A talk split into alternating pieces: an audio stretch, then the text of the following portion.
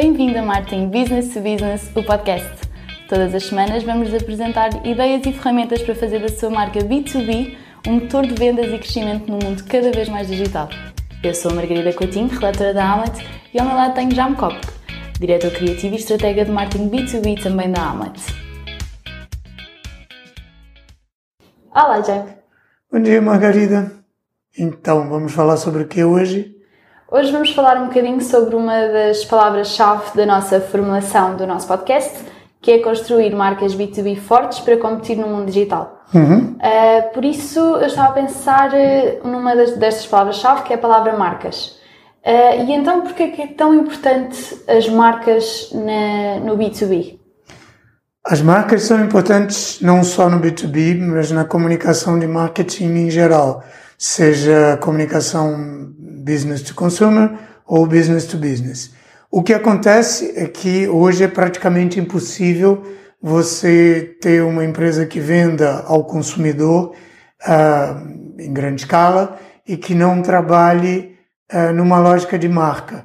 Ou seja, que não esteja em cada comunicação ao consumidor, não só preocupada em gerar vendas no curto prazo, mas em fortalecer a sua marca, o que significa preparar vendas futuras, na medida em que ela está um, fortalecendo a relação uh, com o consumidor, de maneira que o consumidor goste cada vez mais daquela marca, aumente a confiança naquela marca e não só compre agora, mas se predisponha a comprar cada vez mais no futuro. Essa é a lógica da marca e é normal, uh, trivial na comunicação com o consumidor. O que é um bocadinho uh, mais surpreendente, e é uma coisa que nós, na, na Hamlet, que trabalhamos a comunicação business to business todos os dias, é que nós vemos que isto que é óbvio para a comunicação com o consumidor, quando nós vamos para boa parte das empresas que vendem outras empresas, ou seja, que trabalham B2B, isso não acontece. Ou seja, muitas vezes são empresas que têm negócios eh, florescentes e que trabalham muito para crescer e que às vezes têm uh, processos de venda bastante sofisticados até e que, no entanto, não trabalham nessa ótica de marca, não usam essa ferramenta poderosa que é a marca para uh, impulsionar os seus, o, o, o seu crescimento. Então nós vemos isso, a marca no B2B é tão óbvia quanto no B2C, só que para muitas empresas é uma lacuna, é uma, é uma necessidade não satisfeita ou é uma oportunidade para essas empresas levarem ainda mais longe uh, o trabalho que fazem, quando esse trabalho está bem feito. Mas então, essas empresas que estamos a falar B2B, que, não, que ainda não exploram essa parte da marca, são normalmente que tipo de empresas?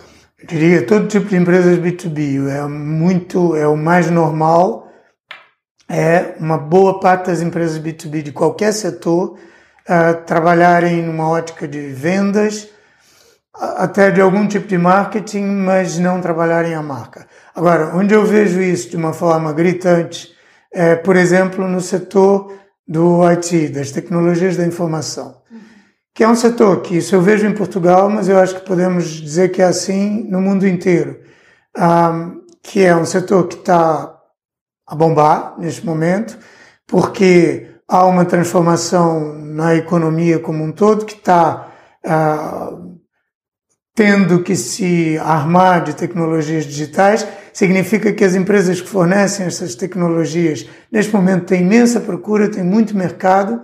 Uh, no entanto, quando a gente faz uma pesquisa no Google é muito engraçado, porque a gente vê consultoria em tecnologias de informação e eu vejo a descrição, o posicionamento de uma empresa e eu vou, o resultado a seguir, eu vejo o posicionamento, a descrição de uma outra empresa, é rigorosamente igual. É como se eu estivesse no mercado em que há uma banquinha que vende laranjas e bananas, ao lado outra banquinha que vende laranjas e bananas, e eu procuro, mas qual é a diferença? E não há diferença nenhuma. Elas vendem exatamente a mesma coisa, ou dizem que vendem exatamente a mesma coisa, da mesma forma, sem se distinguir de maneira nenhuma. O que significa que o comprador não tem nenhum motivo a priori para se encaminhar mais para uma ou mais para outra. O que a consequência é que ele vai escolher por acaso, aquela que tiver mais no caminho dele, ou pior ainda, vai escolher pelo preço. Dizer, a banana está a quanto? Ah, e aqui, a banana está a quanto? E vou escolher a banana mais barata. O que do ponto de vista de quem vende, normalmente é a estratégia mais ruinosa, que é a estratégia do preço. Eu dizer, não vou esmagar os meus preços para me distinguir dos meus concorrentes, porque eu não encontrei nada para me distinguir ou não procurei nada para me distinguir. E a marca vai ter muito, não só, mas também essa função de trabalhar a diferenciação. Então, no, nas tecnologias da informação, como é um setor que está a bombar, em que há muita procura, mas também há muita oferta, que é consequência, é, há um potencial enorme de diferenciação, porque provavelmente não há duas empresas de TI iguais. No entanto, as empresas não exploram esse potencial de diferenciação e não, não oferecem ao seu potencial cliente de caras razões para que esse potencial cliente se incline mais para, mais para esta empresa ou mais para aquela empresa, né? de acordo com as suas necessidades, também de acordo com as suas simpatias, ou de acordo com o histórico dessa empresa, seja o que for. Né? Mas essa lógica não é trabalhada. E se isto, digamos, é, já é mal para qualquer tipo de empresa, num setor que está é, em, em, efervescência, né, é muito, é, é, muito escandaloso quase, mas por que, que elas não fazem isso? Né? Então eu vejo muito isto neste setor, é muito emblemático. E aí uma oportunidade clara de, é, nesse setor, dessas empresas a trabalharem a lógica de marca e serem, ganharem muito mais possibilidades de crescimento mais rápido, mais fácil. Mas a marca é um nome, é uma identidade visual? O que é que estamos aqui? Toda marca parte, obviamente, de um nome e de uma identidade visual. Se não há nome, não há marca. É, se não há uma cara, é, também não há marca. Pelo menos o nome tem que haver, né? Pode haver marcas que são só mais auditivas, mas normalmente a marca parte daí. Mas não é só isso né? porque se eu vou, para ficar no mesmo exemplo do, do IT, se eu faço uma pesquisa no Google por empresas de tecnologias, todas elas vão ter um nome e um logotipo, mas nem todas elas têm uma marca. Uma marca é um nome, um logotipo, uma identidade visual, trabalhados para funcionar como uma espécie de um chip, como um mecanismo de recolher informação, de guardar uh, informação sobre aquela empresa, que depois, cada vez que eu vejo aquele nome, aquela identidade visual, o meu cérebro imediatamente associa aquela informação uh, sobre aquela empresa. Informação que a gente espera que seja informação positiva, né? mas que vai desde o que, que aquela empresa é, como, o que, que ela tem de diferente, o que, que ela faz, qual é a história dela, que associo, o que, que eu associo àquela empresa, se eu associo uma coisa mais agressiva, se eu associo uma coisa mais séria, ou mais divertida, ou mais é, vanguardista, ou mais conservadora, ou mais o que for. Tudo isto está guardado naquele chipzinho que é o nome e o visual para ficar no, no business de consumer, que isso é mais óbvio, eu vejo o nome Coca-Cola e me aparece tudo isso na cabeça. Porque ao longo de décadas e décadas e décadas a comunicação da Coca-Cola foi pondo isso na minha cabeça. No entanto, se eu vou, eu faço o Google e procuro tecnologias de informação ou consultoria de negócios ou empresas de parafuso, eu vejo um nome qualquer, Parafusolândia, né? E Tá lá um nome, tá lá um. Esse, por acaso, até eu tenho uma associação imediata com parafuso. Mas, para além disso, não tem mais nada. E se eu tiver ao lado a empresa que é o rei dos parafusos, eu associo parafuso na mesma, mas também não associo mais nada, a não ser que são as duas empresas um pouco pregas. Né? é, e é o máximo de associação até onde eu vou. Isto, para ficar ainda no business to consumer, em que isso é mais óbvio, se eu tenho duas marcas, como imagine Zara ou imagine Hugo Boss, né? e são duas marcas do mesmo setor. No entanto, quando eu vejo cada uma delas, eu associo coisas completamente diferentes e não tenho dúvida de para onde me orientar conforme o tamanho do meu bolso, da minha exigência, uh, quem eu sou e o que é que eu quero, eu vou entrar na loja da Zara, eu vou entrar na loja do Hugo Boss, sem qualquer dúvida. Isto também acontece com algumas marcas B2C, eh, perdão, business to business, obviamente. Então, se eu vejo uma Accenture, se eu vejo uma Oracle, se eu vejo uma marca de IT portuguesa como uma PHC, como uma OutSystems, são empresas que têm marcas, né? a que eu associo já muita informação e que estão diferenciadas e tudo isso acontece. Isto vai muito para além do nome, vai muito para além do, da, identidade, da identidade visual que elas possam ter. No entanto, na maior parte das empresas business to consumer, uh, perdão, business to business, uh, eu vou ter um nome, eu vou ter um logotipo, mas zero de associações, zero de informações associadas. Nesse caso, eu posso dizer uma marca ainda. A marca é uma construção a partir desse primeiro estágio, que tem um bom nome, melhor do que Parafusolândia, uh, e uma boa identidade visual. E então tem toda essa história e essa parte toda que tem de ser, tem de ser carregada para conseguir uma boa Tem de ir sendo associada a, a, a, esse nome. Né? Eu tenho que dar conteúdo a esse nome. Imagina que eu vinha de Marte neste momento e sabendo ler por alguma razão, e eu via Coca-Cola escrito por todos os lados, mas eu como acabei de chegar de Marte, para mim é um nome que não quer dizer absolutamente nada. Ou seja, é um nome e tem uma, um determinado tom de vermelho, mas não é uma marca para mim, porque eu não associo nada àquilo. Não, se a gente quiser, uma marca, etimologicamente, é mesmo isso, é qualquer coisa que marca na minha cabeça, né? que deixa uma marca na minha cabeça. E eu ver um nome qualquer não deixa ainda uma marca muito forte na minha cabeça. Né? Então, o nome é um ponto de partida, mas quando a gente está a falar de marca, para empresas que vendem outras empresas, que vendem ao consumidor, não, obviamente não estamos a falar só do nome. Esse é o grau zero. Uhum. E nós, quando falamos quando falamos de uma Zara ou de, um, ou de uma Hugo Boss, estamos a ver, elas são marcas com muita reputação, são marcas que já carregam esse, esse tipo de. Pronto, já têm esse peso no, no consumidor. A reputação aqui é uma coisa que é importante também nas, nas B2B? Obviamente, né? que uma empresa com uma reputação tem sempre. Ou seja, se eu entro no mercado, nas bancas das, das bananas e da. Mas se há um sujeito, o São Francisco, que eu já sei, porque a minha mãe já comprava nele, ah, que as, as frutas dele são sempre melhores, mais frescas, mais não sei quê, mais naturais, mais biológicas, o que a gente quiser, eu nem passo pelos outros, eu vou São Francisco.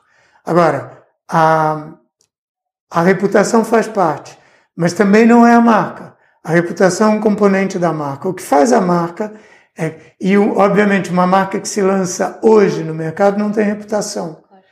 Mas o que distingue uma marca é que ela está construída para é, ir buscar um determinado tipo de reputação.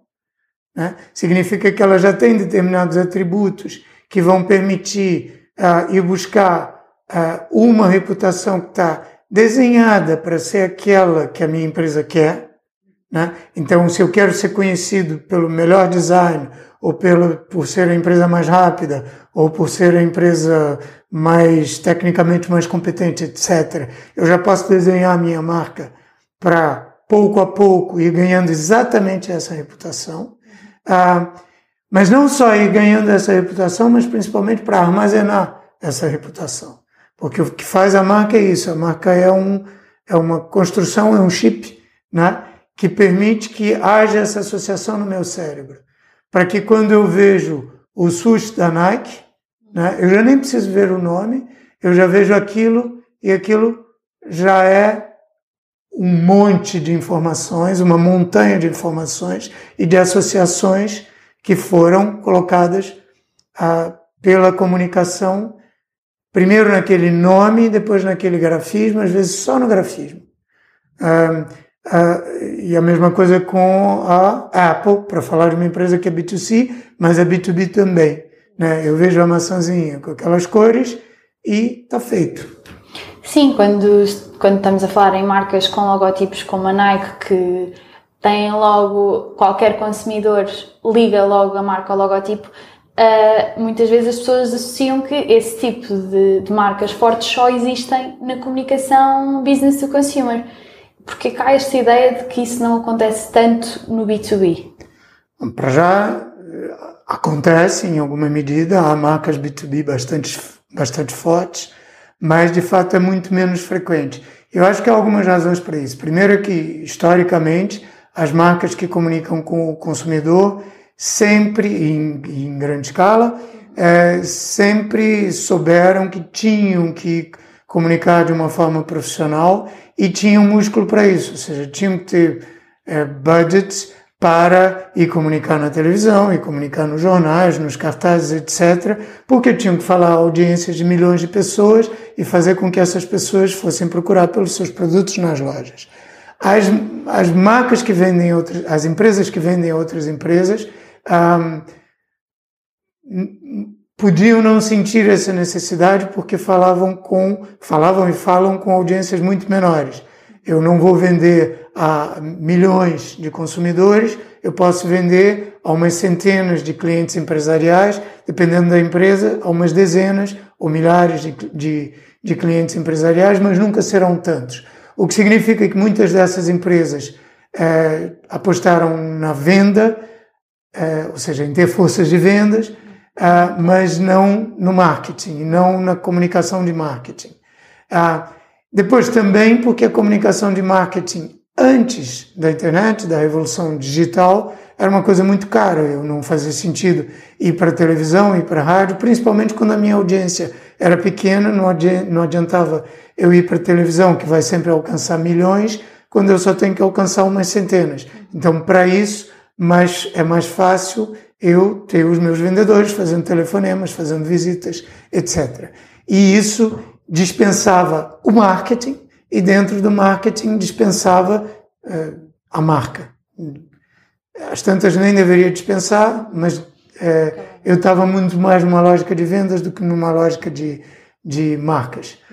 É claro que isso mudou completamente com a revolução digital, porque hoje mesmo para audiências pequenas uh, já tinha mudado com o marketing direto e com as ferramentas de marketing direto. Você podia e devia comunicar, uh, mesmo que fosse por correio, com os seus clientes empresariais. Isso é marketing e, nesse sentido, as empresas mais espertas já tinham descoberto que o seu marketing direto, que podia funcionar só numa lógica de vendas, ou seja, compre este meu produto porque ele é mais barato, porque ele é melhor, porque não sei o quê, mas funcionaria melhor ainda numa lógica de vendas mais marca. Ou seja, eu estou construindo a cada interação não só aquela venda, mas ganhando cada vez mais simpatia por mim, mais confiança em mim, de maneira que eu a cada interação estou também trabalhando as vendas futuras. Isso aqui é a marca.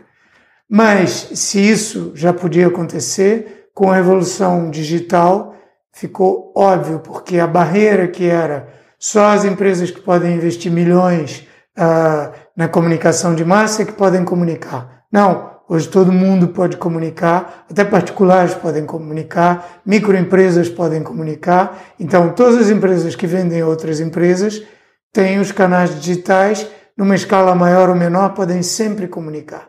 E nesse sentido faz, é, tem toda a lógica que construam, que usem essa sua comunicação para construir marcas. Há uma outra ah, crença também, que é também é um equívoco, mas é pensar que a, a, na lógica do consumidor a marca funciona melhor porque é uma compra mais emocional. Então, o consumidor que, por exemplo, compra um par de sapatos ou jeans, vai ligar, eu quero mostrar que eu tenho um carro, eu, eu tenho uma marca tal, porque eu vou fazer mais vista com a marca tal, isso é uma coisa mais emocional, ou porque eu gosto mais do meu iPhone, né? E, e é uma coisa mais emocional do que propriamente uma coisa racional, e a marca aí faz mais sentido. Mesmo que a compra business to business fosse totalmente racional, que não é, né? Mas mesmo assim fazia, faria sentido trabalhar a marca, Porque se a gente viu, a marca é um concentrado de informação. Mesmo uma compra complexa, como pode ser uma escolha de um, de um consultor de negócio, de um equipamento industrial, que é uma, que é uma, que é uma compra que exige muita informação.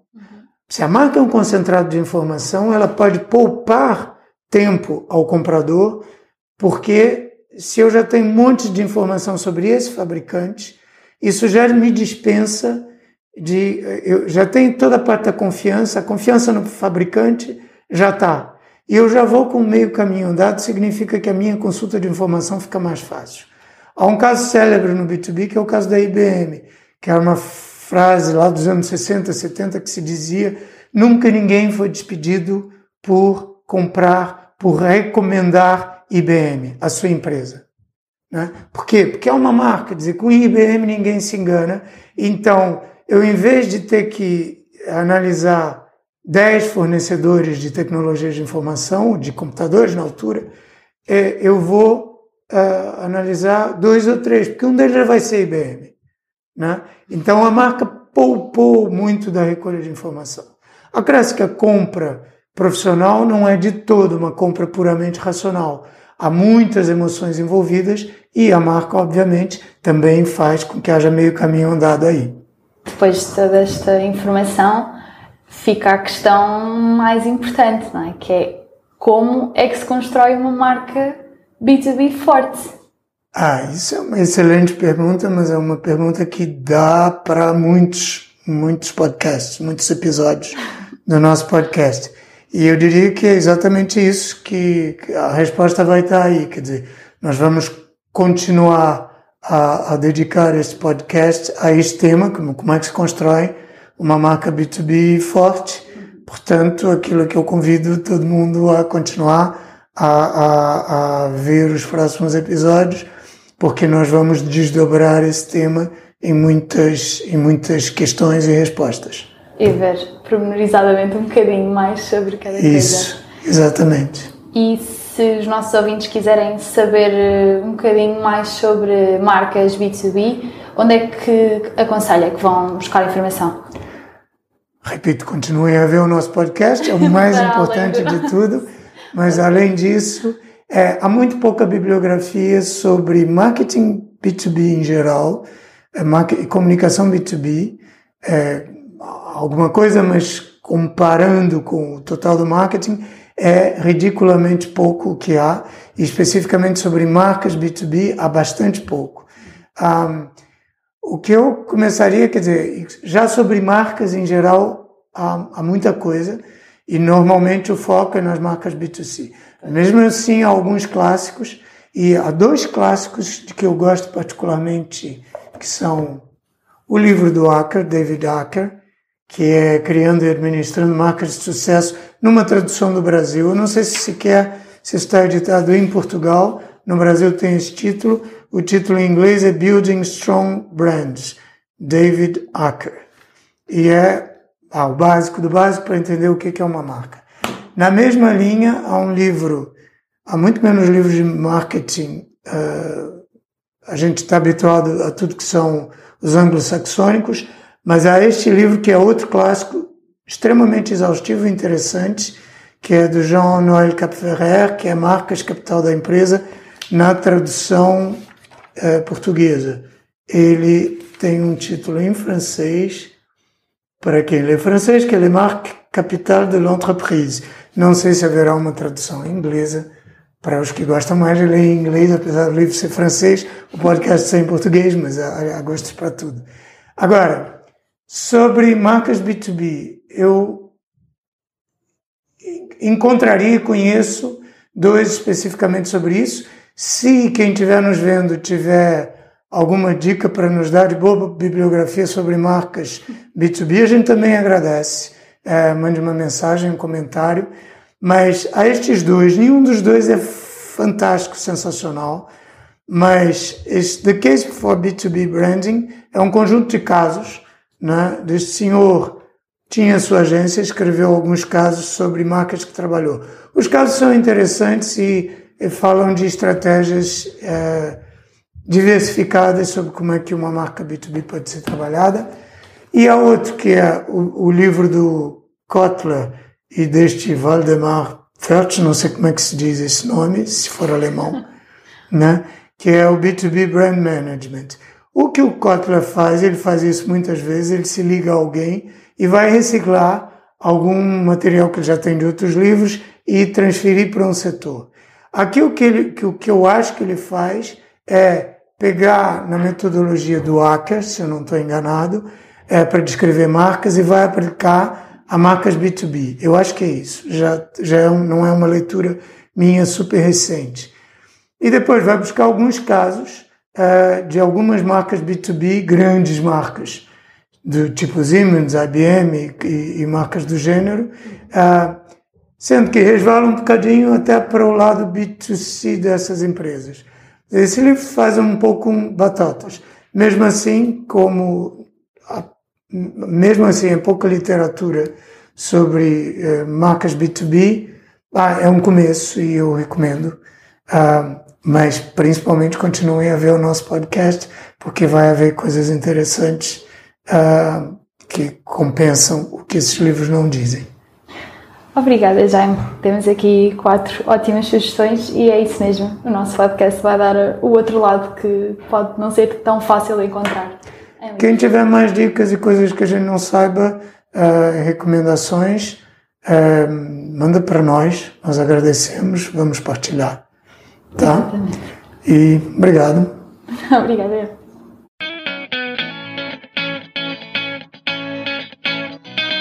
Acabou de ouvir Marketing Business to Business, o podcast da Amlet B2B. Não se esqueça de partilhar, fazer like, deixar o seu comentário e subscrever no seu canal preferido. Para ver as notas desta conversa, vá a amlet.pt blog. E em breve voltaremos com mais um episódio de Marketing Business to Business, o podcast.